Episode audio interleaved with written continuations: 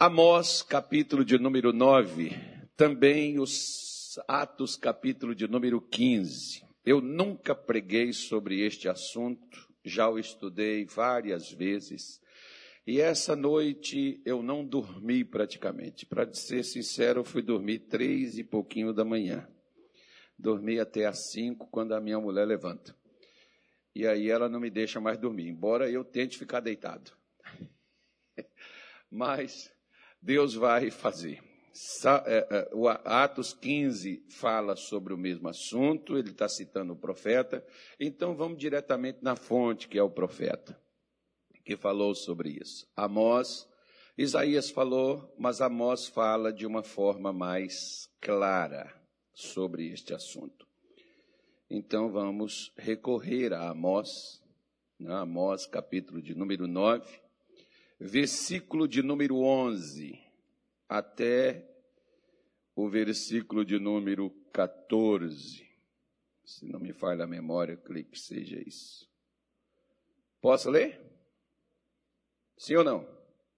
Diz assim: Naquele dia tornarei a levantar a tenda de Davi que caiu, e ataparei as suas aberturas, e tornarei a levantar suas ruínas, e a edificarei, como nos dias da antiguidade, para que possuam o restante de Edom e todas as nações que são chamadas pelo meu nome diz o Senhor, que faz estas coisas.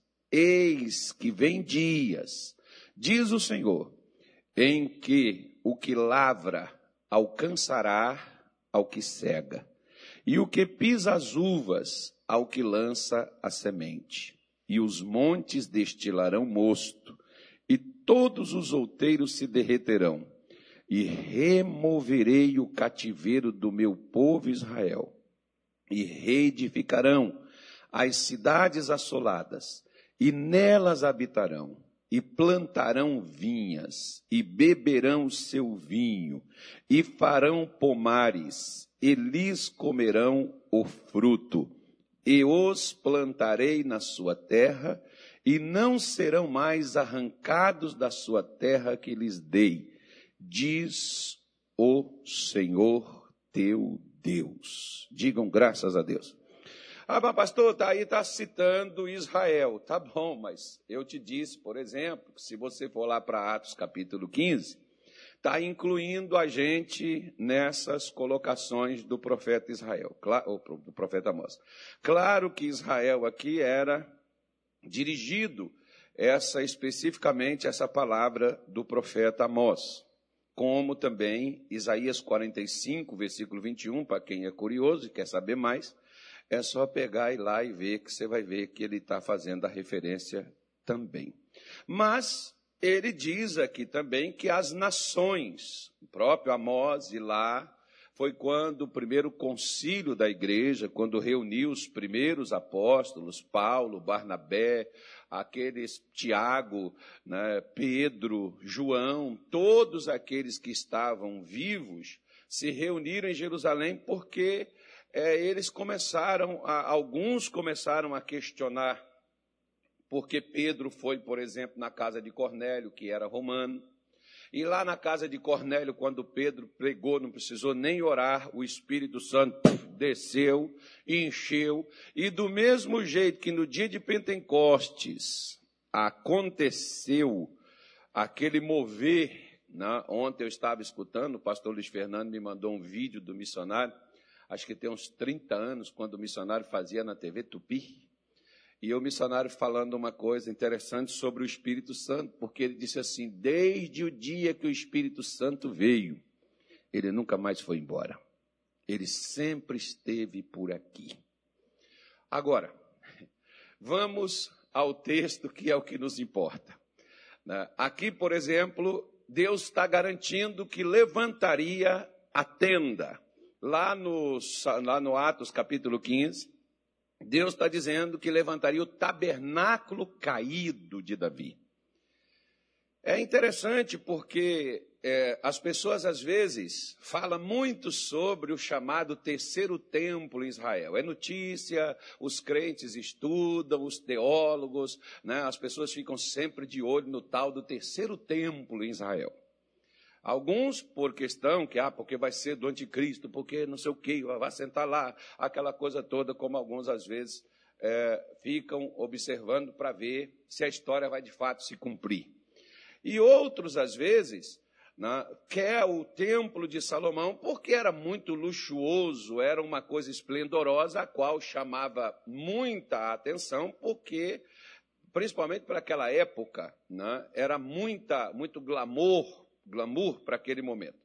E as pessoas então viam a manifestação de Deus também lá dentro. Porque quando Salomão, por exemplo, consagrou, na sua primeira oração, ele consagrou o templo e os sacerdotes estavam apostos para poder ministrar a Deus, foram os sacerdotes é que foram ministrados. E ali a glória de Deus encheu o templo e aqueles homens que estavam ali para fazer a obra, fazer o serviço, a obra que foi feita na vida deles.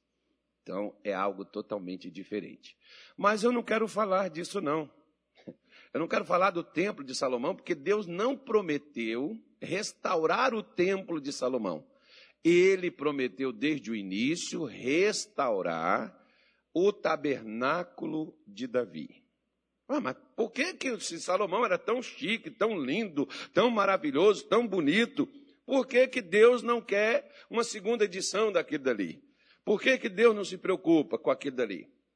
Porque, irmão, posteriormente, você sabe, a história te diz, que o templo foi derribado, queimado, e os utensílios dele foram levados para a Babilônia.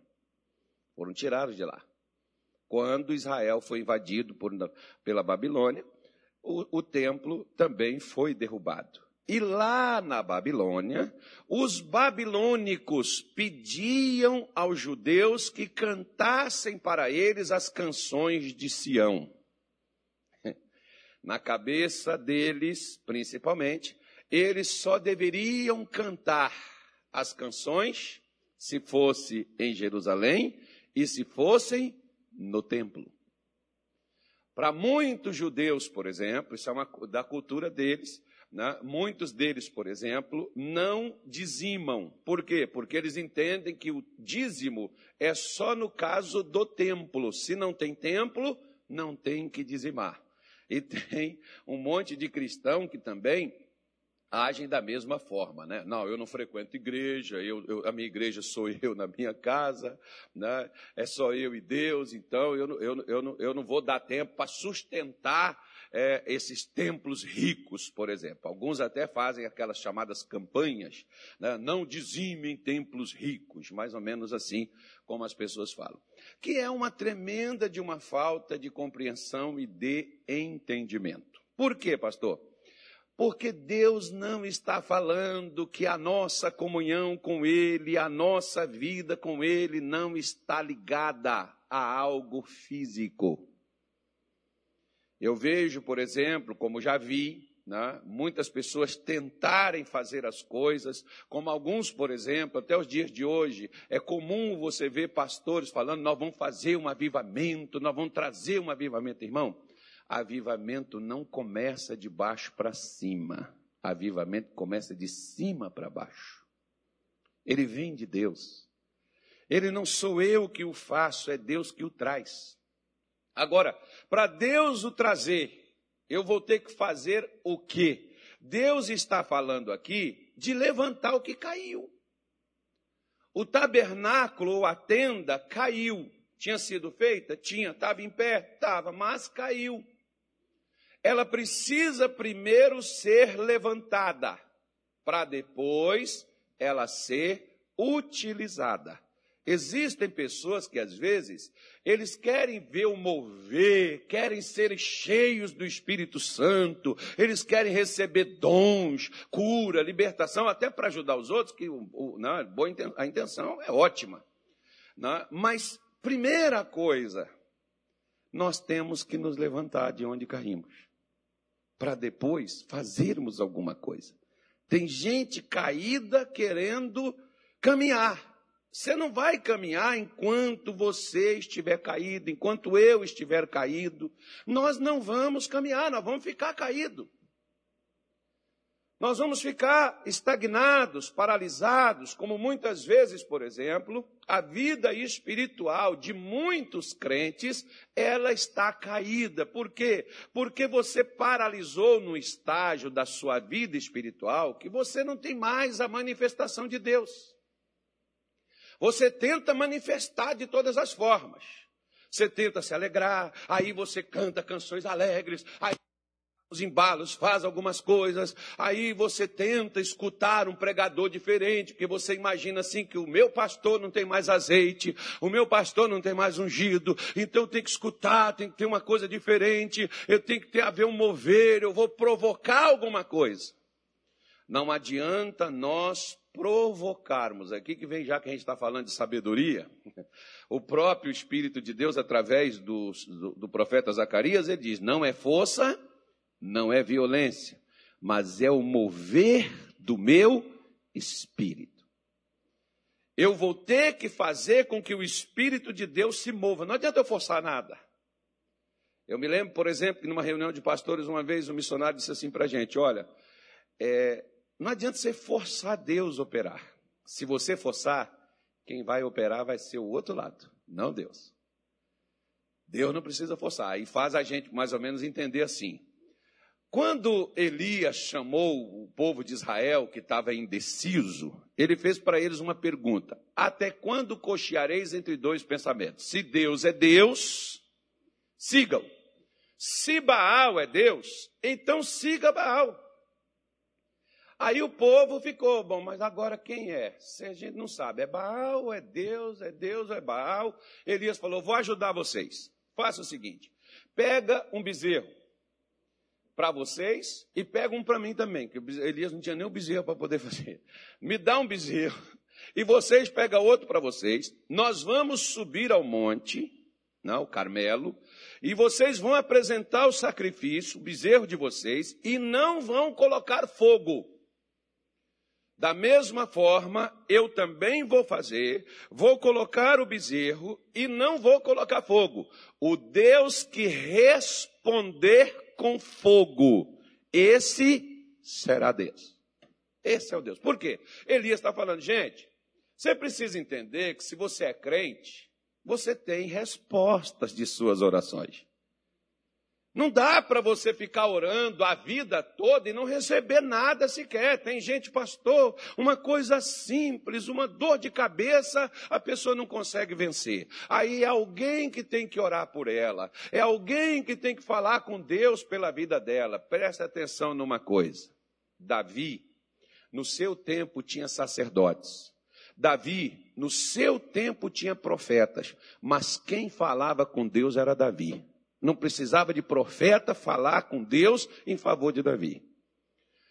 Precisou profeta ir a Davi quando Davi caiu. Não quando Davi estava em pé. Por quê? Porque ele tinha uma ligação, uma conexão direta com Deus. Davi entendeu que quando lá no templo, por exemplo, às três horas da tarde, o sacerdote oferecia o sacrifício da tarde, quando a fumaça subia, Davi dizia assim: que suba a Deus as minhas orações. Davi entendeu que a fumaça do sacrifício, quando era oferecida a Deus, era para que a pessoa orasse, desde aquele tempo. Imagina, se Davi vivesse nos nossos dias de hoje, né?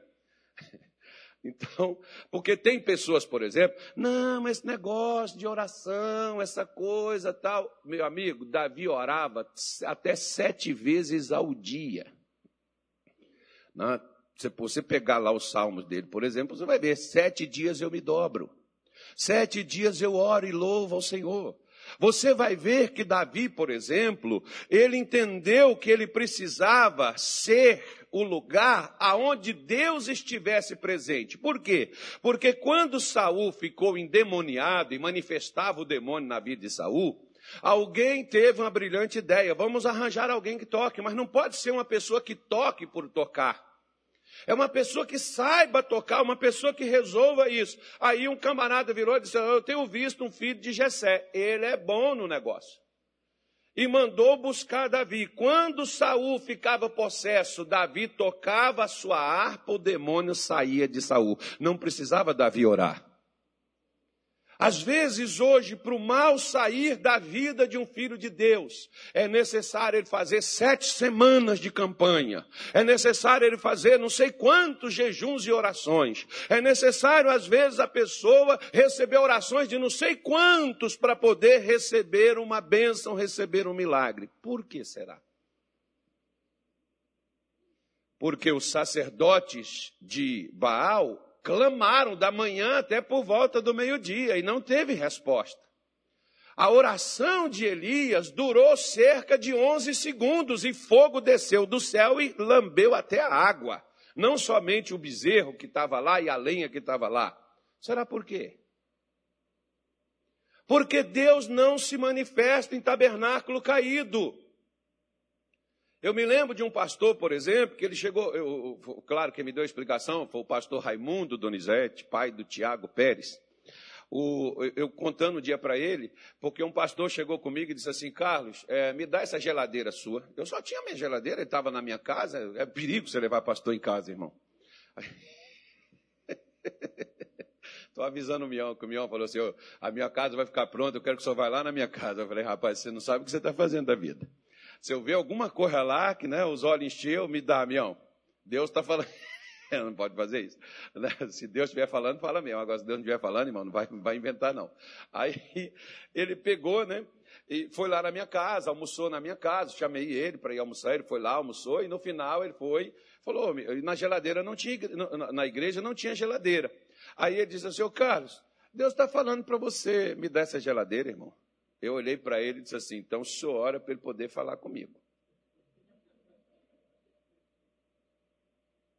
Ele não falou, não. Tá certo. Isso é bom, sabe por quê? Porque na antiga glória, a qual Deus está se referindo aqui no profeta Amós, como nos dias da antiguidade, ela está lá no capítulo 40 de Êxodo, acho que o versículo é 35. Coloca aí para mim, por favor, bendito de Deus, para a gente ver se é isso mesmo. Êxodo 40, 35, né, é, Deus está falando dessa glória. Então, é, o, o povo de Israel, quando eles viram essas manifestações quando Deus desceu na tenda, está ali, ó. De maneira que Moisés não podia entrar na tenda da congregação, porquanto a nuvem ficava sobre ela, e a glória do Senhor, o que que a glória do Senhor fazia? Agora, gente, o que que é a glória do Senhor? É um reteté, um sapateado, um grito e um glória. É muito ânimo, é grito, é balanço, é dança. É uma escuridão assim, é desligar luz e ligar uns reflectores, um negócio assim. Essa é a glória. Uh -uh. Porque, entenda bem, a glória de Deus não é uma luz, uma coisa que você vê algo espantoso, sensacional. É algo que te transforma. É algo que muda, que faz você ver as coisas de uma maneira diferente, porque tem muito crente que está anos na igreja com a mesma visão que sempre teve do mundo lá de fora. Nunca largou. Nunca viu a diferença entre ser crente e entre ser mundano, porque vive e age como se mundano fosse, embora frequente uma igreja. Aí vem na igreja, como uma vez, por exemplo, o camarada chegou, pastor, eu oro, eu venho aqui no culto, mas eu não sinto a presença de Deus. Aí eu olhei para ele e disse assim: o que, é que você faz na sua casa? Porque é impossível que você fique empurrado, empanturrado na, na, na, no adultério, na mentira, é impossível que você fique empanturrado nas redes sociais, batendo papo e às vezes falando até mal dos outros, e até, até criticando os irmãos. É impossível que você fique na, nas internets aí até as madrugadas, enchendo seus olhos na pornografia, e chegue na igreja e quer que a glória de Deus se manifeste. É impossível. É impossível. Mas a gente vê as pessoas tentando fazer isso. Como Israel. Nós vemos, por exemplo, que quando Deus diz que nem Moisés conseguiu entrar na tenda quando a glória de Deus estava presente, meu irmão. Porque quando Deus se faz presente no ambiente, ele não muda o ambiente somente, ele muda quem está no ambiente. Então o que, que Deus está procurando? Se você pegar o Salmo 91, você vai ver Davi falar: aquele que habita no esconderijo do Altíssimo, a sombra do Senhor, onipotente descansará. Como é que é que Davi falou? Aquele que Por quê? Porque muitos fazem visitas não moradia. Se você vai na minha casa, você pode entrar nela. Você pode desfrutar das coisas que eu tenho na minha casa. Mas quando você volta para a sua, você volta para a sua realidade. Pode ser que a sua realidade seja melhor que a minha, mas só na minha casa você vai encontrar o que tem lá nela. Da mesma forma, quando você vem à igreja, você desfruta do que tem na igreja. O ambiente é outro, as pessoas se alegram, saem motivadas, saem de cabeça erguida. Poxa, era tudo que eu precisava, eu precisava disso, esse culto foi maravilhoso, foi uma bênção para mim. Agora, quando você volta para sua casa, você volta para sua realidade.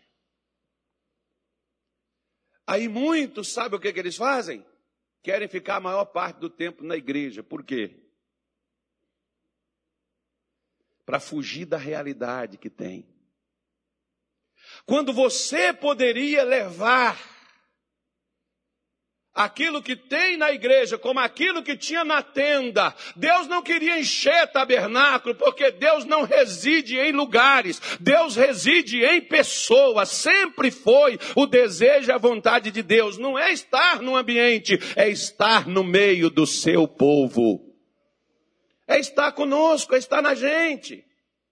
Por isso que quando você vê a discussão lá de Atos 15, Tiago menciona do Espírito Santo, Pedro fala dos, dos romanos que receberam, dos gentios que receberam o Espírito Santo, assim como os judeus receberam, porque eles entenderam.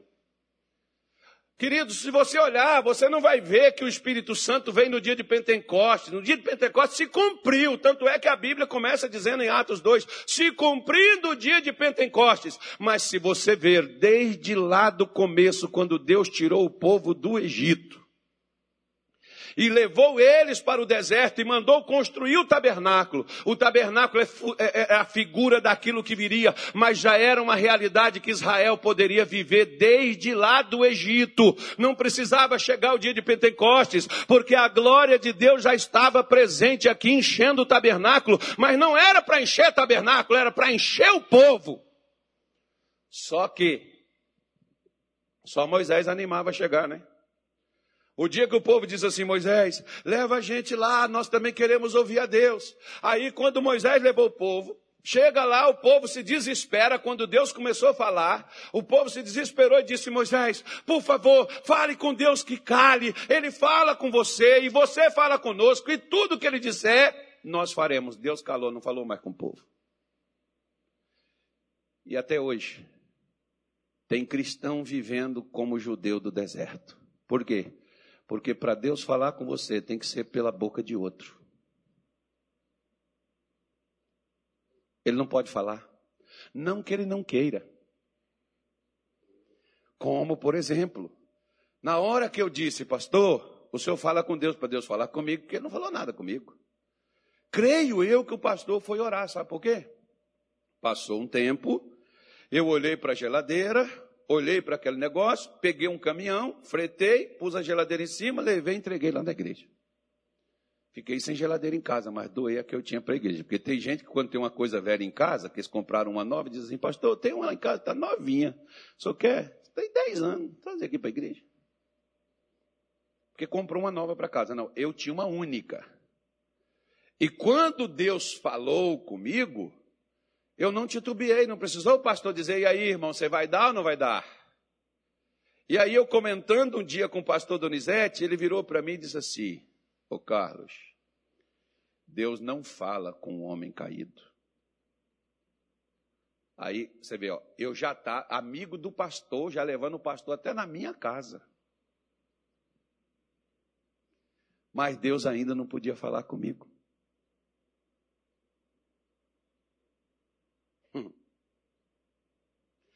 A maioria das pessoas, quando tem algum problema, sai na internet caçando uma mensagem, vai lá nas minhas páginas, deixa eu ver se o pastor Carlos falou, pega o telefone, liga para a igreja, eu quero falar com ele, eu preciso de uma palavra. Ei, ei. O céu continua aberto e Deus ainda quer falar com o homem. Mas mais do que falar, Deus quer uma coisinha a mais do que ficar batendo papo, passando mensagem para nós. Ele quer estar na gente. Se você for sábio, você vai parar de correr atrás do vento. E você vai entender o que eu entendi em 1992. Eu não preciso de coisas, eu preciso daquele que tem as coisas. Porque se eu tiver o que tem as coisas, na hora que eu precisar delas, se ele não tem pronto, ele cria.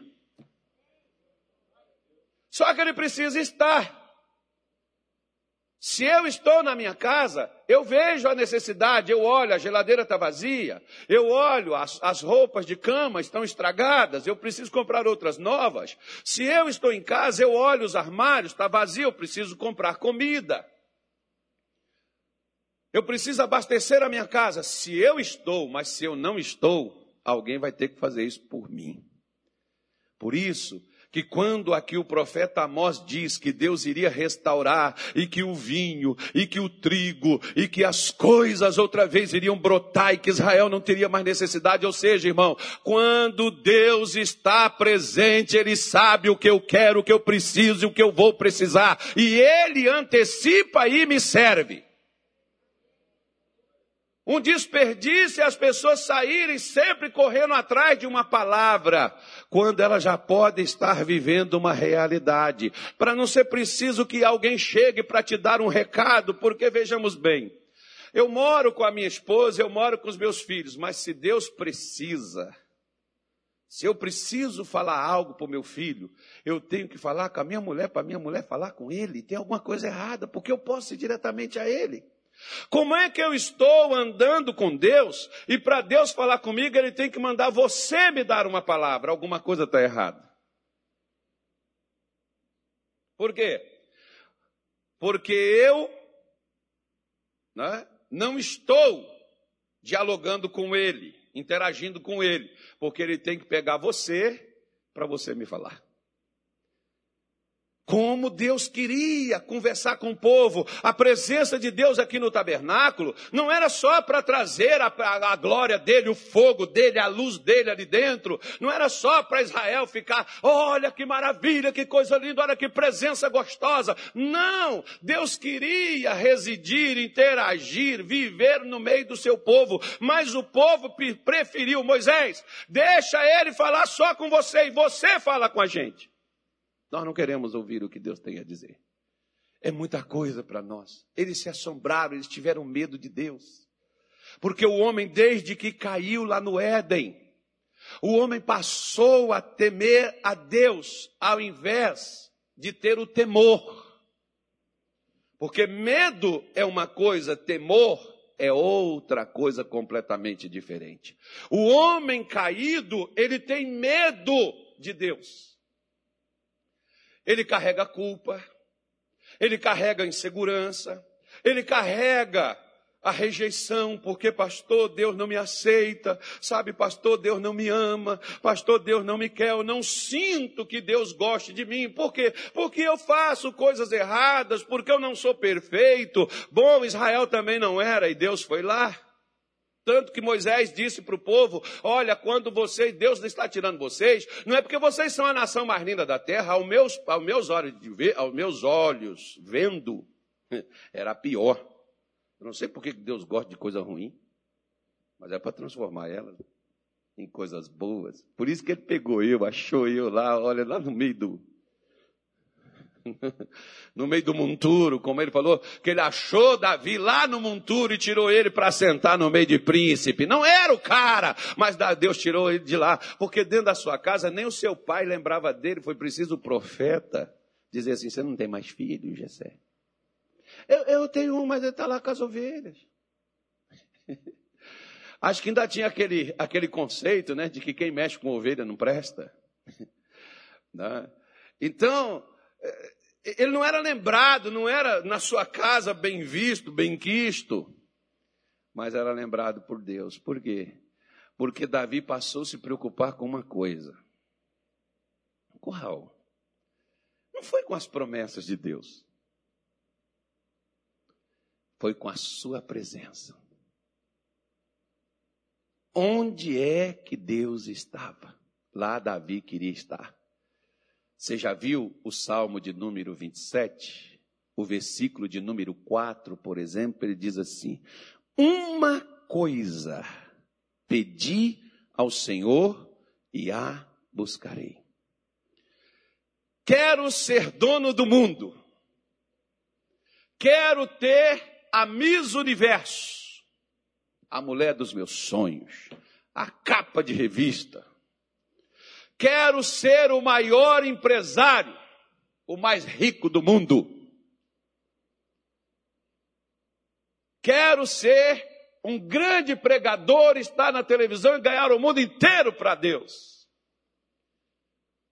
O que, que era a única coisa que Davi queria, irmão? Vamos lá, todo mundo repetindo. O que que ele queria, irmão? Que eu possa morar na casa do Senhor todos os dias da minha vida para contemplar a formosura do Senhor e aprender no seu templo, porque no versículo 5 ele explica a causa. Porque no dia da adversidade. a gente lembra de Deus na adversidade. Mas o que é que você mais deseja? O que é que você mais quer na sua vida? Ah, pastor, eu quero meu marido de volta. É? Então pegue o dono do seu marido de volta, que Deus traz o seu marido para você. Pastor, eu quero recuperar as minhas posses. Eu era uma pessoa bem-sucedida e eu fali. Eu preciso do meu emprego de volta. Eu preciso da minha saúde de volta. Amigo, você precisa é da presença de Deus. A presença de Deus te sara, te cura, te liberta, abre caminho, abre portas. A presença de Deus te alegra. A presença de Deus te transforma. Se preocupe somente com uma coisa. Não precisa ser preocupado. Tem gente preocupada com tudo. Estou preocupado com minha mulher, estou preocupado com meu marido, estou preocupado com meu futuro, estou preocupado com corunguinha, pastor, estou preocupado com a nova coisa que está vindo aí, está vindo a outra, é mais perigosa, é mais mortal. A presença de Deus é mais real e te guarda na hora de adversidade, de luta, de batalha. A presença dele está aí, mas quanto tempo eu investi em buscar a sua presença? Quanto tempo eu investi em estar com ele? Quanto eu o desejo? Porque querer as coisas que eu preciso, ah, eu passo tempo planejando, eu passo tempo trabalhando para poder alcançar aquilo que eu quero. Casa, empresa, renda, salário. Mas uma coisa, eu gosto, por exemplo, quando o profeta Eliseu, que esse camarada nos cabe assim muito arretado, Eliseu diz assim: O Deus em cuja presença eu estou. Hoje tem crente que diz assim: Senhor, eu entro na sua presença. Eliseu diz: Eu já estou dentro. Eu não vou entrar, não. Eu já estou na presença dele. Sabe, pastor? Aí eu fui cantando um hino assim, aí o culto foi, aí aquela presença foi vindo. Não, aquela presença já tem que estar, porque quando Moisés foi entrar na tenda, a presença de Deus já estava lá. Quando você chegou aqui, Deus já estava te esperando. Mas quando você está lá na sua casa, você está esperando por Ele lá? Se você estiver esperando a sua preocupação, você não vai ficar noites acordados, dias assim temerosos, ficar ali calculando as coisas, o que, é que você vai fazer? Você vai se ocupar nenhuma coisa. Porque enquanto o Saul, o Abner, comandante do exército de Saul, os capitães do exército, os soldados, os generais, estavam ali formulando uma tática. Davi chegou lá e diz assim: Deixa que eu vou. Eu vou lutar contra esse camarada, eu vou mostrar para vocês que existe um Deus em Israel. Davi chega, Davi vai, Davi enfrenta o Golias e Davi o vence. Impossível que aquilo acontecesse. O próprio rei Saul disse para ele: Olha, Davi, esse é guerreiro desde a sua infância, você não pode derrotá-lo. Davi disse: Deixa eu contar uma coisa para o senhor o senhor não sabe. Mas eu pastoreava as ovelhas de meu pai. Veio um urso, tomou uma das ovelhas. Eu só queria tomar a ovelha de volta. Mas o urso se levantou contra mim, eu fui matar o urso. Aí eu estou lá, vi um leão, e o leão pegou, levantou contra mim, eu só queria ovelha, eu não queria matá-lo. Porque quem é de Deus, irmão, não sai aí caçando os bichinhos para poder matar, né? Eu tenho um pessoal que gosta de fazer isso, alguns fazem até por esporte, que nem aproveita. Aí Davi disse: Ele levantou contra mim, eu não queria matar, eu só queria ver ele de volta. Eu fui e matei. O Deus que me fez vencer o leão, que me fez vencer o urso, me fará vencer esse filisteu. Por que, que Davi venceu o leão, venceu o urso? Porque Deus já estava com ele. Deus não chegou quando o urso, o leão, não, Deus já estava lá com Davi. Onde é que está Deus na sua vida? Por que, que entramos em pânico? Ore, pastor, campanha de oração, jejum, começa, vamos fazer uma coisa. Irmão, ele já tem que estar tá aí. E a promessa dele, eu levantarei o tabernáculo caído. Porque Deus não pode nem sequer falar com quem está caído. Lá na Babilônia, Deus vai falar com o profeta Ezequiel, no capítulo de número 2, Deus disse para ele: Levanta-te e falarei contigo. Ah, estava sentado? Não, Deus não está falando de posição física na qual nós estamos. Deus está falando de posição espiritual. Como é que você está? Sentado? Caído? Ou você está em pé? Porque se você está em pé, o que você vem aqui para ouvir da minha boca é apenas acrescento ou talvez confirmação do que Deus já falou com você na sua casa do que Deus já falou com você no seu carro, do que Deus já falou com você no seu quarto, do que Deus já falou com você no seu escritório, lá no consultório, lá no hospital, sei lá onde você esteve. Mas Deus fala porque Deus vive e não tem lugar que a sua presença nesse mundo não entre aonde tem um filho dele, aonde tem alguém que o deseja, aonde tem alguém que o quer, aonde tem alguém que mesmo caído quer se levantar. Porque o problema nosso é que às vezes a gente está caído, mas a gente não se importa. Davi, o que ele mais queria, eu pedi só uma coisa. Só uma. A única coisa que me interessa, eu não quero mais nada. Davi, você não quer ver um jogo da seleção brasileira? Olha, os caras jogam bem. Não quero não. Davi, você não quer? Olha, você vai ganhar o mundo? Não quero. Eu só quero sentar, ouvir, aprender, eu quero contemplar a Deus, eu quero deixar que a sua glória venha, entre nos meus sentimentos, nos meus pensamentos, nos meus olhos, eu quero ser com, trazido para dentro desse ambiente, eu quero viver dentro disto aqui. Não tinha outra coisa que ele desejava. Quando ele desejou a mulher de Urias, seu soldado, ele se ferrou. Por quê?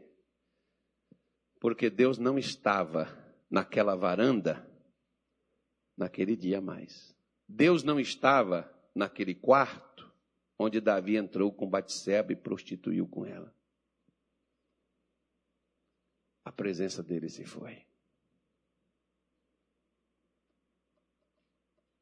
Por quê?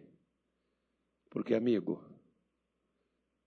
esses tempos atrás, conversando com um pastor, e até a gente fez uma brincadeira com o reverendo João Batista.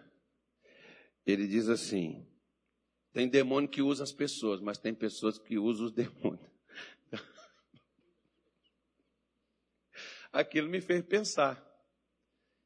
Tem pessoas que Deus usa elas, mas tem pessoas que usa Deus. Você já viu o mal pagador? Ele diz assim: Olha, irmão, em nome de Jesus, quarta-feira eu te pago, pode esperar. Ele sabe que não tem um centavo e não vai pagar, mas ele está usando Deus. Que direito eu tenho de usá-lo? Quando Deus fala de levantar o tabernáculo caído, se você pega, por exemplo, lá no deserto, quando começou a questão do tabernáculo, a presença de Deus se manifestar ali, não era para Deus usar as pessoas.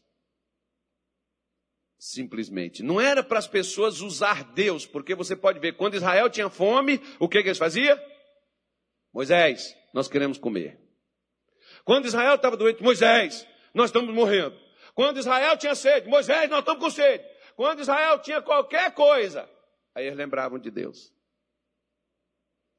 Como você se sentiria se o seu filho ou a sua filha só pega o telefone para te pedir, pai, deposita um dinheiro para mim, mãe, eu estou precisando de um socorro, até no dia que se comemora o dia das mães, seu filho nem sua filha nem liga nem fala nada contigo. Mas quando precisa, passa uma linha. Amigo, Deus quer te levantar. Deus quer não é te dar bênçãos. Porque se Ele estiver com você, bênçãos não te faltará. Porque Ele estará vendo e provendo na sua vida o que lhe falta. Seja sábio. Não fique o tempo todo buscando uma solução para os problemas que na sua vida vier. Davi sabia, olha, a adversidade vai vir, mas quando ela vier, eu já preciso estar pronto para que Deus possa me tirar dela. Lembra de Sadraque, Mesaque e Abednego? Quando o rei disse, olha, é bom você estar tá preparado, estar tá pronto, porque na hora que o, o, tocar as músicas, vocês vão ter que dobrar, porque a panela está aquecida sete vezes mais. Sabe o que Sadraque, Mesaque e Abednego falou? Oh, rei, não precisamos te responder quanto a isso. Não nem responder, você não vai entender. Joga eles dentro da fornalha. Não tem problema para jogar. Eles nem fizeram oposição, caíram. Quando eles estavam do lado de fora, só tinha três, mas quando jogaram eles para dentro, apareceu um. E o que apareceu tinha aspecto, a semelhança de algo divino. Quem é que estava lá dentro da fornalha? Agora, não foi lá dentro da fornalha que Sadraque e Mesaque, você não vê Daniel dizer que eles clamaram, que eles oraram. Não, eles já viviam em oração. Eles já viviam buscando a Deus. Por isso, quando você vê lá no livro de Atos, vamos para lá para a gente poder terminar, Atos, capítulo de número 15. Eu já vou terminar já, digam graças a Deus. Eu sei que vocês querem ir embora. E eu sei também que está gelado demais esse negócio aqui. Então, pessoal, diminui um pouco, não precisa de ligar não, mas diminui um pouco da temperatura, que tem gente com frio aí, não tem? Eu sei que vocês são cuiabanos, não tem problema eu transpirar, vocês não podem ficar mal confortados aí. E na minha mão está ficando roxa aqui, eu estou ficando velho, não, o que, que eu posso fazer? Eu estou chegando os, o tempo de não pegar fila mais. Dá só uma diminuída, não sei que temperatura que está. Mas tem gente esfregando os braços assim, ó. Eu fico pregando aqui, eu fico olhando. E eu estou de paletó e camisa manga comprida, então, mas está frio. É porque o pessoal, às vezes, é 880, né? Quando está calor, deixa naquela temperatura, ok, mas está quente. Mas quando a temperatura lá fora, e hoje a temperatura lá fora mudou também, tem que mudar um pouco a temperatura dentro, porque senão depois os irmãos nem me escutam. E fica. Não pode nem espirrar. Se espirrar, já olha para você assim, ó. Já fez exame? Se tossir, então, misericórdia. Vai tossir, não. Diz, diz, assim, olha, Atos capítulo 15, versículo 16. Diz assim a palavra de Deus. Depois disto, voltarei e edificarei o tabernáculo de Davi que está caído. Levantá-lo-ei das suas ruínas e tornarei a edificá-lo. Para que o resto dos homens. O que, é que vai acontecer, gente? Busquem a quem? Ao Senhor e também todos os gentios sobre os quais o meu nome é invocado. Diz o Senhor que faz todas estas coisas, que são conhecidas desde toda a eternidade. Pelo que julgo que não se deve perturbar aqueles que dentre os gentios se convertem a Deus. Então, olha, olha o que, que olha o que, que eles decidiram aí. Falou: olha, Deus prometeu que ele levantaria o tabernáculo caído de Davi. E o que queria levantar o tabernáculo? O que quero levantar o tabernáculo caído? Porque Deus nunca quis morar em lugares. Deus sempre quis morar no seu povo. Fizeram um templo para ele extraordinário, inclusive com a ideia de Davi. Mas é, é, tão interessante quando Davi diz assim: Senhor, eu moro num palácio de cedros e a sua arca habita em tendas. Tenda era feita de couro, pele, de cabras, por exemplo. É um material forte, mas era uma tenda, uma coisa simples. E Deus pega e diz assim: Davi, eu nunca pedi a nenhum do meu povo que fizesse para mim uma casa. Por quê? Porque Deus nunca quis habitar em lugares. Deus quis habitar em pessoas. Mas Ele não me obriga que eu queira. Sabe aquelas pessoas, irmão, que quer ser amado? e elas exigem. Até, até que esse, na igreja tem um monte, irmão. Até eu brinquei ontem com a minha mulher, que eu saí aqui, aí estavam os jovens aqui no, no, antes do culto começar, eu saí, eu saí de carro, aí eu fui parando, onde estavam os montinhos assim, foi, oi irmão, tudo bem e tal. Aí, aí ela falou assim, meia hora só para sair da igreja, ela fez uma brincadeira. Eu falei, não, eu paro e faço questão de falar com eles, porque eles podem sentir assim, poxa, o pastor passou aqui nem falou com a gente.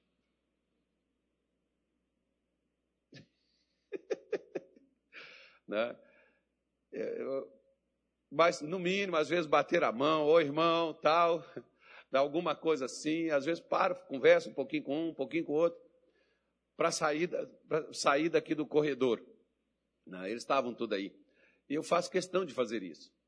Né? Sempre, sempre eu, eu fiz isso.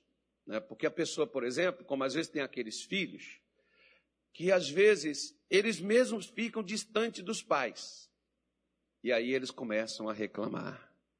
É porque meu pai, sabe, pastor, ele não conversa quase comigo, só conversa com meu irmão. Agora vê onde é que seu irmão anda. Entrando lá no quarto do seu pai, vai lá com ele, passa a mensagem, pai, que hora só chega em casa? Pai, e você mesmo fica no seu alheio. Depois você quer atenção, seu pai está respeitando seu silêncio.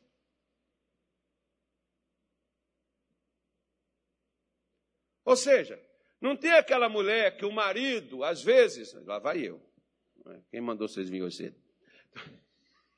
Então tem aquela mulher que às vezes o marido não é aquele cara romântico, porque na casa dele, o pai dele não, não, não tinha essas coisas, foi tratado a ferro e fogo. E acha que é só pegar as coisas, comprar, levar comida, dar a casa, dar as coisas e tudo bem, ele está casado, está cumprindo com o papel dele, que é prover. Só que prover a mulher não é só de filho na barriga, não é só de roupa no corpo, nem de comida no bucho. Tem que prover também os emocionais dela. Fazer ela se sentir segura. Porque o pai, por exemplo, quando chegar, oi filho, tudo bem? Como é que você está? Como é que foi seu dia? Como é que você passou? Tá tudo bem? Ai, pai, tá tudo bem. Me dá um abraço, dá um beijo aqui no papai. Pois é. Aí.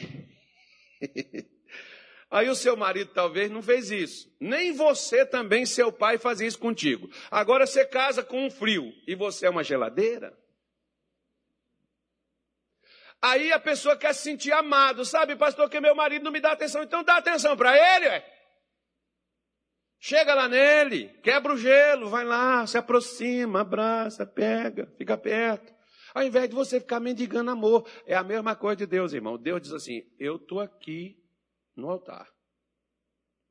Se você quiser, me chame que eu vou com você. Se você não quiser, eu vou ficar aqui esperando que você me chame. Por quê?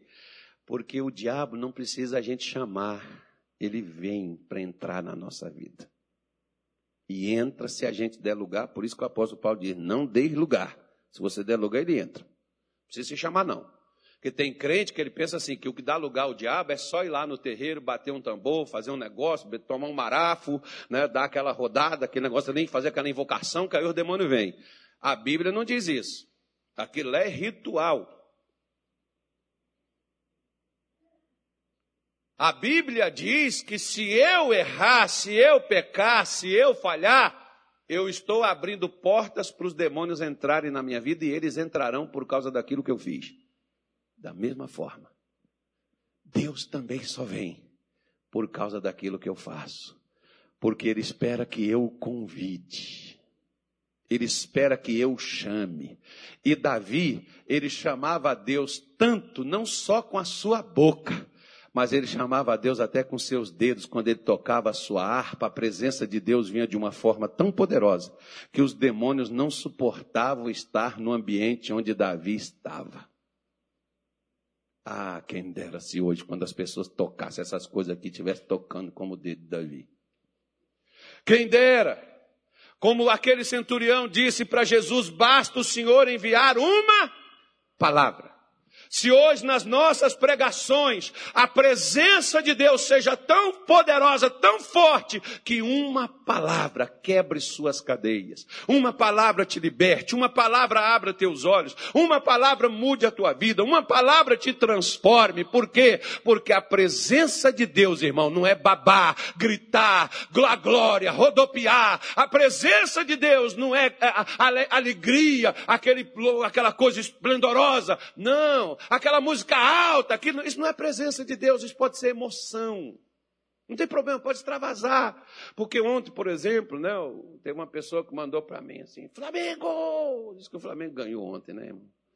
É ficar só no cheirinho várias vezes, tem que ser alegado, tem que ser feliz. Eu gosto de ver as pessoas alegres. Né? E o camarada mandou para mim, Flamengo, pastor, campeão, tal. Eu falei, isso, meu filho, alegra, porque um dia um alegre, outro está triste. E a Bíblia diz: alegrai-vos com que estão alegres, em tristeza com que estão tristes. Então, daqui a pouco já vem o outro e diz assim: é, nós perdemos ontem para o Flamengo. Pois é, irmão, mas vai, vai, vai vir dias melhores, vocês vão montar um time melhor, vai começar a ganhar esse negócio, o Flamengo volta para o cheirinho de novo. Aí quando vem um flamenguista, não, irmão, é isso aí, é, vai crescer. Né? Lá em casa eu estou cercado de flamenguista, está amarrado. Então, né? Então é, a, é a mesma coisa. Quando você chama, quando você se aproxima, como Davi diz, eu só quero uma coisa. O que, é que você quer, Davi? Eu quero aprender. O que, Davi?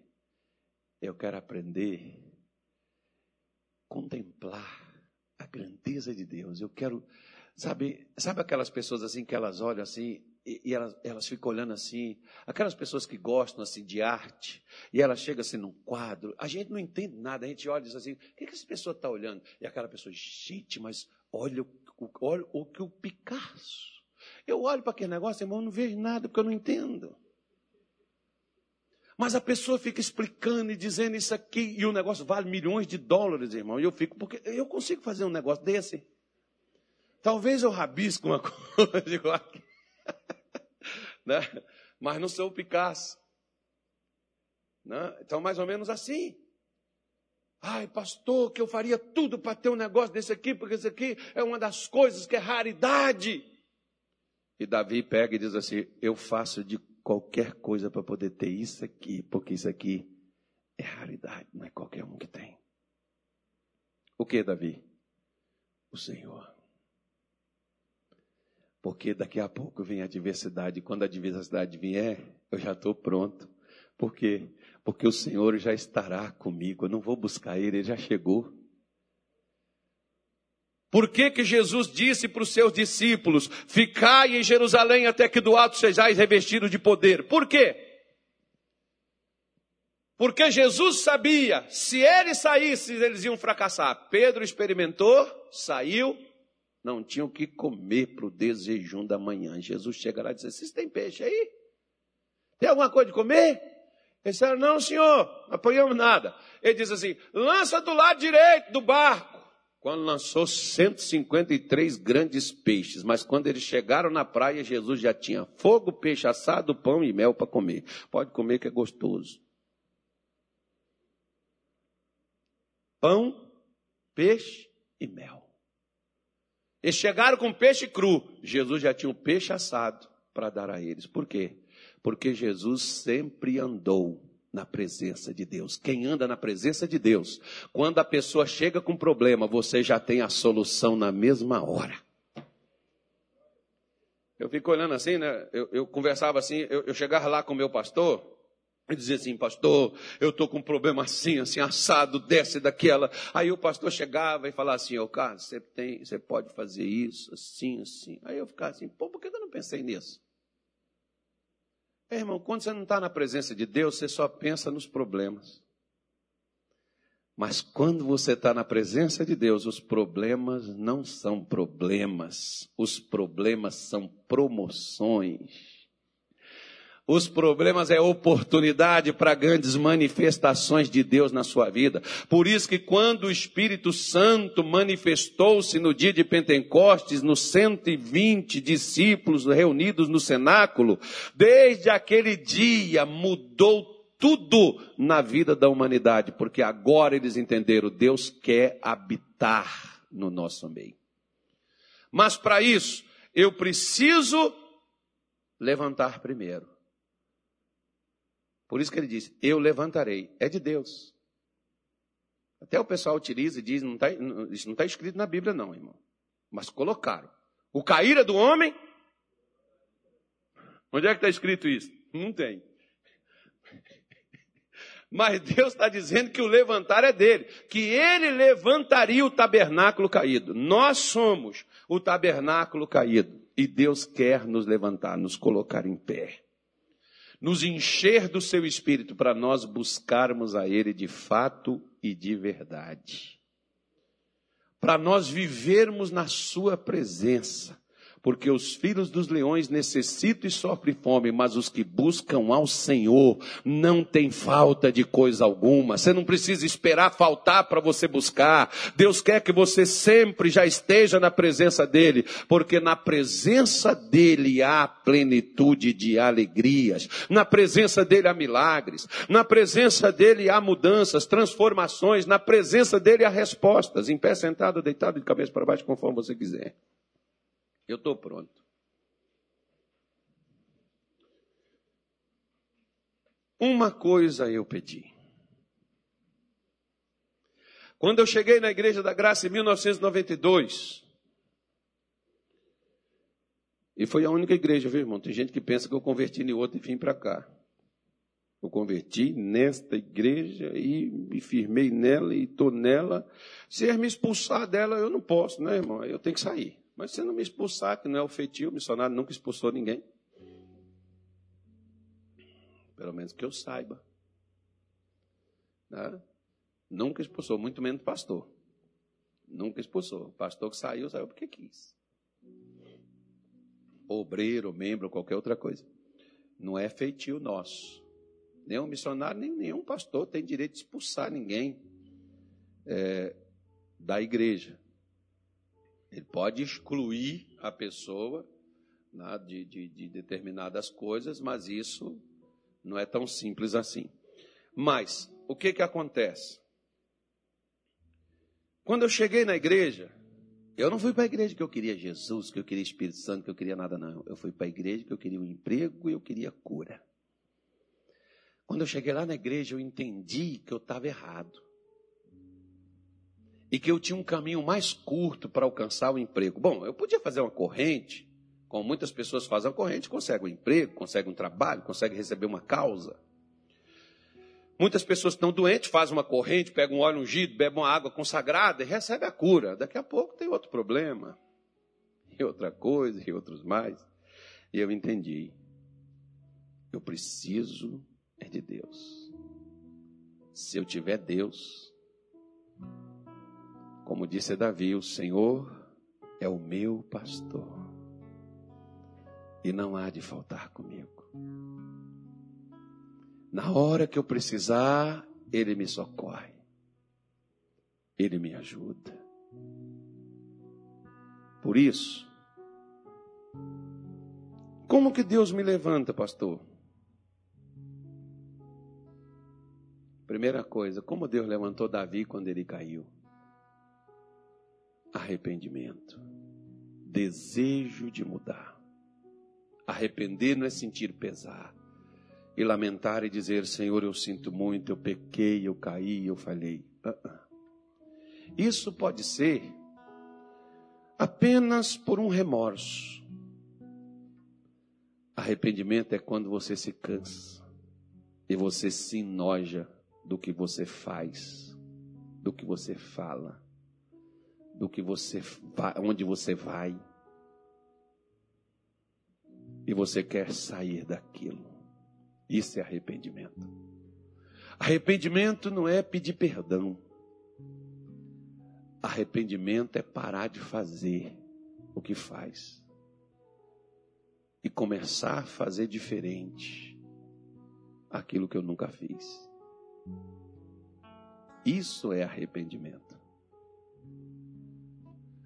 Por isso que Jesus mandou os seus discípulos pregar.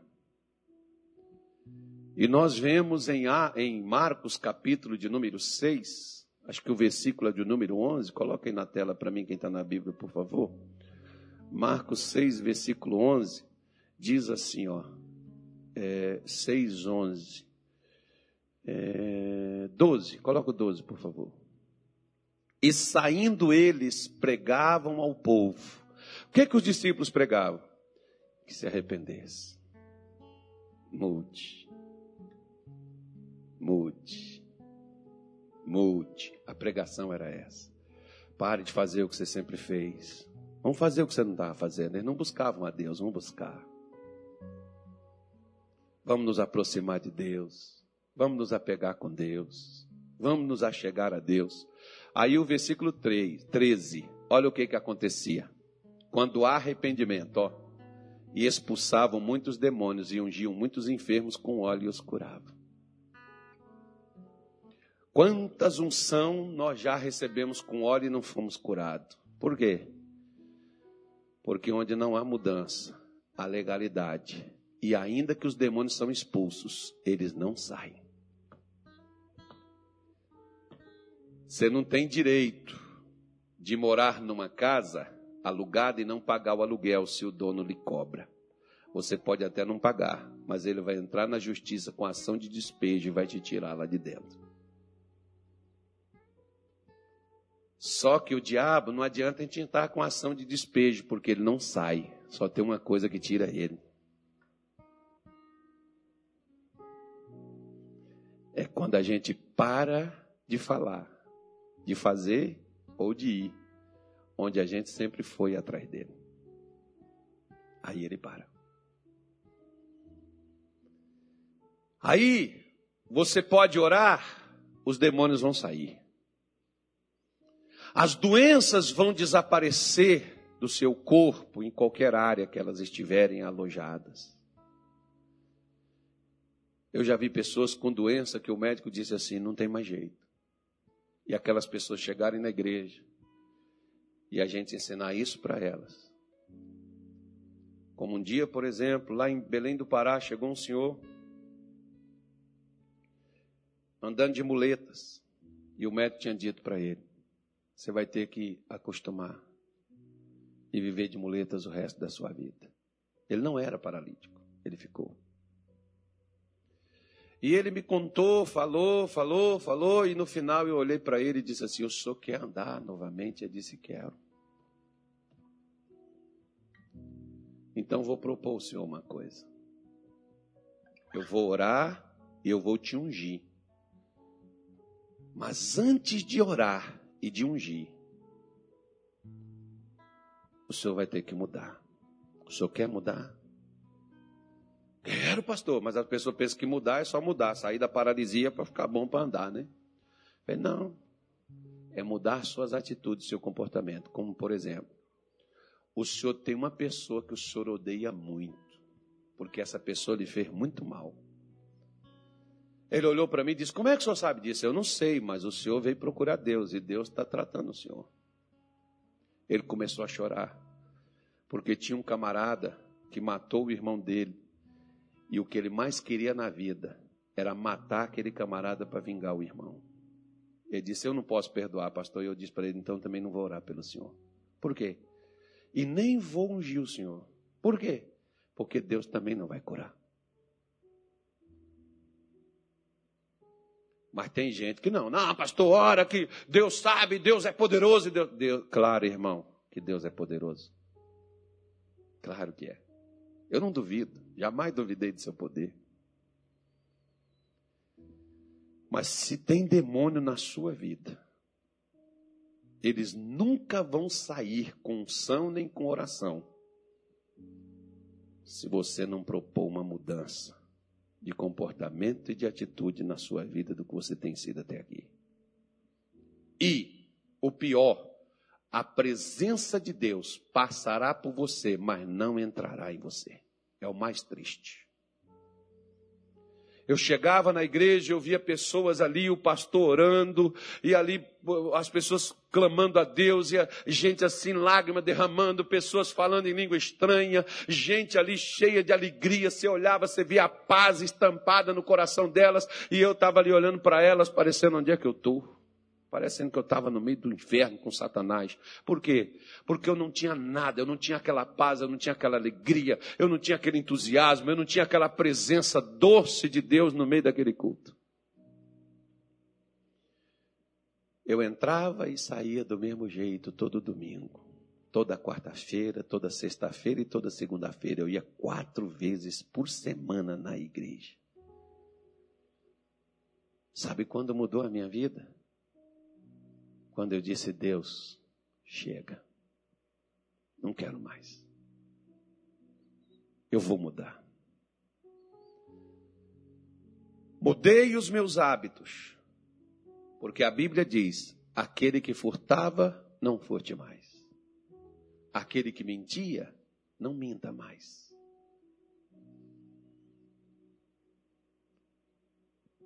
Deus quer uma mudança. Por isso que quando Pedro chegou na casa de Cornélio, a primeira coisa que Pedro pregou foi dizendo para eles acerca do arrependimento que Jesus começou a pregar. Quando Jesus começou a pregar, ele não falou de prosperidade, ele não falou de cura. A primeira mensagem de Jesus foi: arrependei-vos e crede no Evangelho, porque é chegado o reino de Deus. Eu me lembro de quando eu comecei a pregar o Evangelho e hoje eu quero te dizer que hoje vai se cumprir isso aqui na sua vida. Porque quando Jesus me disse para pregar o Evangelho, ele diz assim: vai a todas as cidades, onde eu te levar, expulse os demônios, cure os enfermos e diga ao povo daquela cidade que é chegado o reino de Deus. Eu quero dizer para você que o reino de Deus está aqui. O reino de Deus está aqui. O reino de Deus está aqui e Deus está pronto para enxotar os demônios da nossa vida. Deus está pronto para curar as nossas doenças, mas Deus está pedindo: eu quero levantar você. Não adianta eu expulsar os demônios e você ficar caído. Não adianta eu te curar e você servir Satanás. Não adianta, Carlos. Você quer ser curado? Ah, eu quero. Para quê? Ah, porque eu preciso. O que, é que você vai fazer depois de curado? Ah, eu vou seguir minha vida. Então, Carlos, esquece. Porque você vai aparecer mais doente de novo que quando sai um demônio, volta sete piores. Eu não quero que sua vida piore, eu quero que você melhora. E desde aquele dia, meu irmão, minha irmãzinha, Deus tem melhorado a minha vida cada vez mais. Porque eu aprendi na dor que não adianta você insistir no que você quer. Mas largar o que você sempre fez. Eu não vou chamar você para levantar a mão, não vou chamar você para vir aqui na frente do altar, porque pastor nenhum me chamou para ir na frente do altar. Pregaram para mim. Mude. Mude com a sua mulher. Você é um homem de Deus. Não traia a sua esposa, não a maltrate, ame-a, porque Jesus mandou maridos, amai vossas mulheres. Filhos, obedecei vossos pais. Se é rebelde, se é desobediente, pare. Pare de, de, com essa rebelião, pare de, de maltratar sua mãe, desprezar sua mãe, desprezar seu pai. Não mintais uns aos outros. Se você mentiu até aqui, seja para quem quer que for, mas pastor, era um caso de vida ou morte, não tem problema. Mas não minta mais. Não prostitua, por quê? Porque o seu corpo é templo do Espírito Santo. Se até hoje, nessa madrugada, você passou na prostituição, eu não estou falando do seu passado, eu estou falando de agora para diante, porque Deus vai levantar o que estava caído. O tabernáculo não era só para ser um ambiente, era o lugar onde havia manifestação de Deus. Deus quer se manifestar na sua vida, meu irmão. Ele não quer sair um calho no seu pescoço, carregando uma cruz vazada, o nome de Jesus para cá, um adesivo para colar no seu carro, lá na sua casa, a qualquer coisa, carregando sua Bíblia debaixo do braço. Não, Deus quer ser real para você. Deus quer se manifestar na sua vida com poder. Porque Jesus disse: recebereis poder tem muitos crentes nos dias de hoje fracassados, caídos, porque nunca levantaram. Eu não vim aqui para poder te passar a mão e falar, não, eu vou orar por você. Você vai orar. Você é crente, Deus ouve você. Você acredita que se você está me assistindo aqui, ou se você está aqui hoje me ouvindo, você acredita. Então você não precisa que eu ore por você, porque Deus te ouve. Se Ele ouve a mim, Ele ouve a você. Se Ele ouve qualquer um outro nesse mundo, Ele te ouvirá. Então entenda bem, pare. Pare de fazer o que você sempre fez. E comece a vir aqui para aprender o que você deve fazer. E comece a colocar na prática o que você aprende aqui dentro, lá fora onde você vive. Lá na sua casa, nos seus negócios. Lá na sua família. Lá no seu trabalho. Comece a colocar na prática o que você tem aprendido. Aí Deus vai te levantar. Aí, quando você orar, a presença de Deus vai chegar a você. E Deus vai começar a ensinar você, e vai começar a falar contigo. E você nunca mais vai querer parar de aprender. Porque você vai dizer assim: quem diria? Um comedor de arroz e feijão, o dono do universo, o criador de tudo, ouve. Feche os seus olhos. Nosso Pai e nosso Deus. Tua palavra diz que não é por muito falar que seremos ouvidos, mas falar o necessário. O Senhor falou conosco no dia de hoje. Muitas vezes nós queremos tantas coisas, Senhor. Buscamos tantas coisas nesta vida. O que está doente busca cura.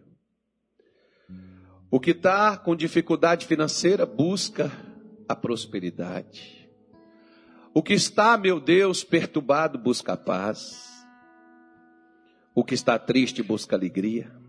O que está fraco busca a força. Mas somente uma coisa nos basta: o Senhor. O Senhor é suficiente. O Senhor é mais do que suficiente. Por isso, nesta manhã de hoje, eu falei com estes irmãos, aquilo, meu Deus, que o Senhor colocou no meu coração nesta madrugada. O seu maior desejo não era reconstruir o templo de Salomão, mas reconstruir o tabernáculo de Davi. Adoração. O menino que gostava de adorar, O menino que não queria outra coisa que não fosse Sua presença, que não fosse estar contigo e aprender de Sua boca, que não precisou ouvir sacerdotes, profetas, porque tinha o Deus que o ensinava. Foi contigo que ele aprendeu a ser homem. Foi contigo que ele aprendeu a se levantar também quando caiu. Porque o Senhor não é aquele que nos esmaga, o Senhor é aquele que sempre estende as mãos, mesmo quando caídos estamos. Talvez muitos estão caídos neste dia de hoje, Senhor. Porque todo aquele que não faz questão de Sua presença está caído há muito tempo. Todo aquele que se ocupa o tempo todo para buscar as coisas deste mundo nunca esteve de pé. Pois o Senhor pregou dizendo: Buscai antes o reino de Deus e sua justiça, e as demais coisas vos serão acrescentadas. Por isso, nesta manhã de domingo, nós estamos aqui, Senhor, para te pedir, nos ajude a buscar somente uma coisa. É o que é suficiente para nós. Não precisaremos de mais nada que não seja, meu Deus, o Senhor preenchendo, ocupando todo o nosso ser. O que sentimos, o que pensamos, o que temos e o que somos. Quem são as doenças, Senhor, para te resistir? Quem são os demônios para se opor a ti?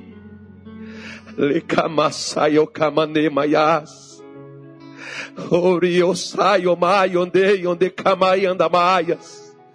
Por isso, olha, Senhor, para este dia de hoje, para o nosso coração, porque se nele houver sinceridade, e tua palavra diz que o Senhor ama a sinceridade de seu povo. Olha para o coração desta mulher que ora comigo. Olha para essa pessoa que nem orar consegue, ó Deus porque às vezes está tão mergulhado, tão caído, que nem forças tem, mas há lá dentro da sua alma o desejo de levantar.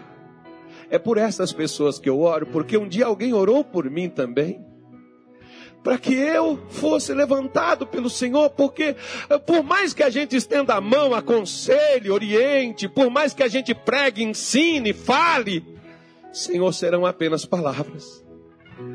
Mas quando o Senhor se manifesta, as palavras se transformam em vida. E eu estou orando hoje por uma manifestação tua, Senhor. Para que estas palavras que esse irmão ouviu, que essa irmã ouviu, se manifeste nos seus corações, agora no seu corpo mortal. E que o seu Espírito Santo venha, Senhor porque se este homem, se esta mulher, meu Deus, quer viver uma vida nova, não existe vida nova, não existe tabernáculo levantado sem a presença do Senhor. Não existe tabernáculo em pé sem que o Senhor esteja no meio dele para sustentá-lo. Por isso nós estamos te pedindo, Senhor Jesus, perdoa tudo que nós pensamos de errado, fizemos de errado, agimos, nossas mãos manchadas de sangue, nosso coração impróprio, oh meu Deus, o nosso coração corrupto. Mas nesta manhã nós oramos e pedimos a Ti, lava o nosso coração purifica-o, limpa as nossas mãos, porque a partir de hoje sairá daqui uma nova criatura. A partir de hoje sairá daqui um novo homem. Não vai sair uma criatura, vai sair filho. Que não nasceu pela vontade da carne, nem pela vontade dos homens, mas pela vontade de Deus. Oh, meu Pai, em nome de Jesus, olha para esta moça. Olha para esse rapaz que se sente indigno, sujo, impuro.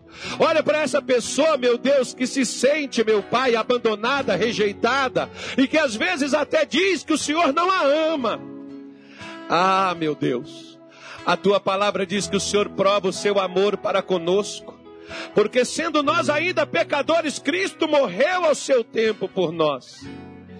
E o Senhor nos dá o teu Espírito Santo e eu estou orando no dia de hoje Espírito Santo, o Senhor tem toda a liberdade para aquele que quer. O Senhor tem toda a liberdade para aquele que deseja. Para aquele, meu Deus, que não quer sair daqui vazio, que não quer que acabe essa live, sem a sua vida hoje ganhar um rumo e ganhar um sentido. E se você quer isso, começa a conversar com Deus. Começa a chamar a, a atenção de Deus agora em oração. Começa a buscá-lo, porque o céu está aberto para você, meu irmão. O céu está aberto para você, minha irmã. Hoje é o seu dia, nunca mais você vai ser o mesmo. Deus vai mudar a sua vida. Deus vai contigo para tua casa a partir de hoje. Você não vai voltar vazio. Você não vai voltar daqui triste. Você não vai terminar essa live com essa angústia, com essa tristeza, com esse desânimo na tua alma. Porque não tem demônio que é páreo para Deus. Basta você levar Deus e os demônios saem. Quando Davi levava a presença de Deus para dentro da tenda de Saul, os demônios saíam da mente de Saul. Ole kamasai ande ande kamanaya lá sonde comanaias. Vem Espírito Santo dos quatro cantos deste templo. Vem Espírito Santo dos quatro cantos deste quarto, dessa sala onde essa pessoa me assiste. Vem Espírito Santo, eu estou profetizando, ainda que seja o vale de ossos secos, ossos secos, ouve a palavra do Senhor. Recabababa sababamanabayas, rababaya manai, elesayaba xalabasaya neabayas. Enche Jesus, batiza no Espírito Santo. Eu quero ver gente cheia. Eu quero ver gente, meu Deus, sendo erguida hoje. Eu quero ver gente hoje, Senhor, sendo, meu Pai, tomada pelo Teu Santo Espírito. Venha, meu Deus, dos quatro cantos agora e sopre o renovo, sopre o despertar, sopre, Senhor, o teu fogo, sopre a tua presença que vai consumir essa tristeza, que vai consumir esse vazio, que vai arrancar, Senhor, esse desânimo da alma.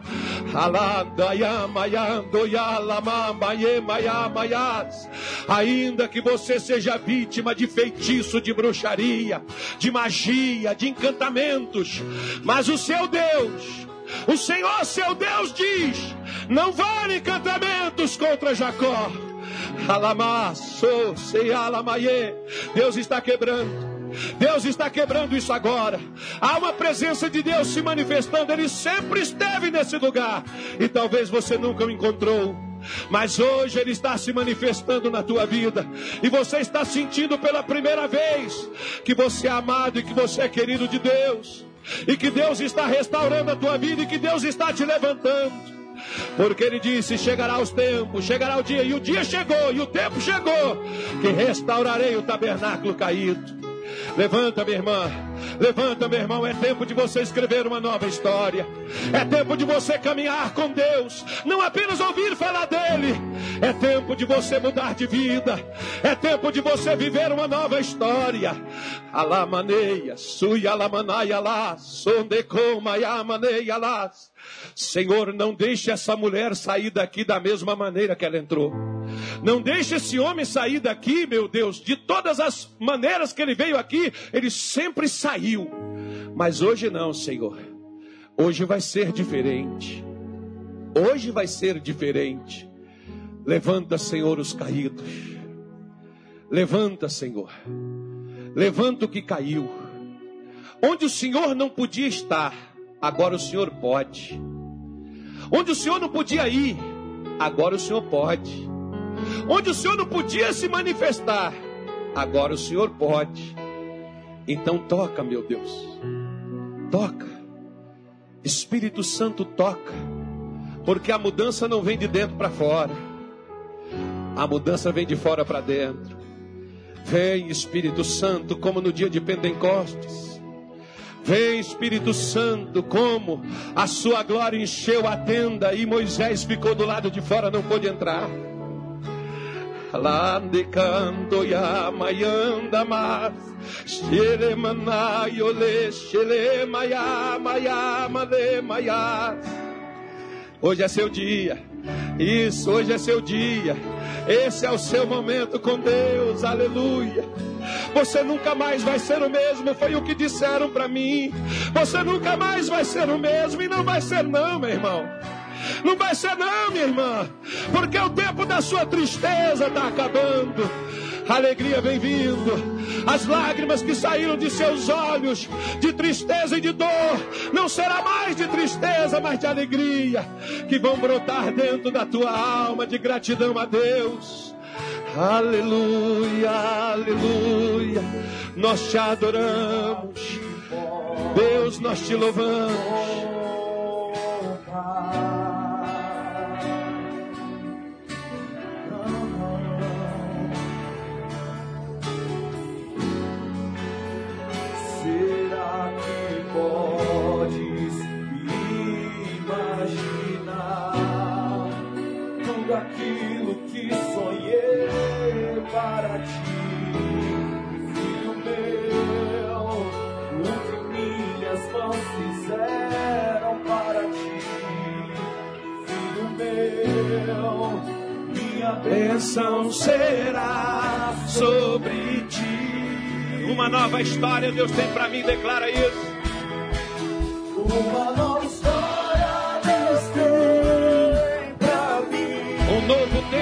Deus tem para mim.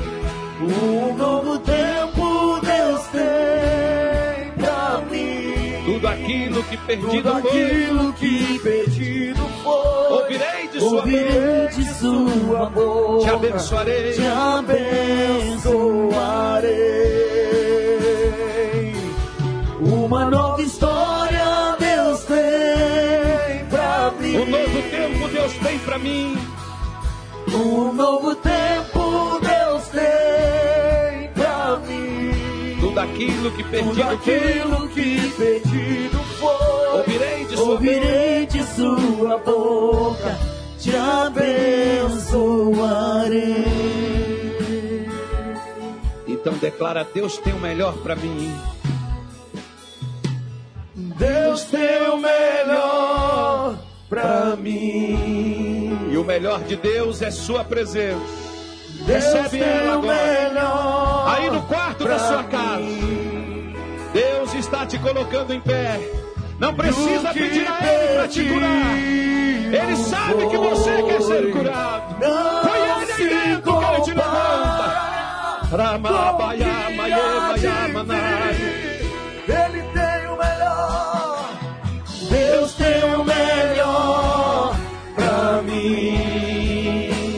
Declara isso, igreja. Deus tem o melhor pra mim. E o que perdido foi, E o que perdi Não se compara com o que há de vir. Não se compara com o que há de vir. Oh, ele tem, Deus tem o melhor pra mim.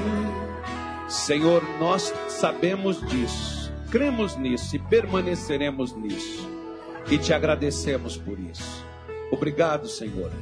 Nós te louvamos no nome de Jesus. Digam graças a Deus.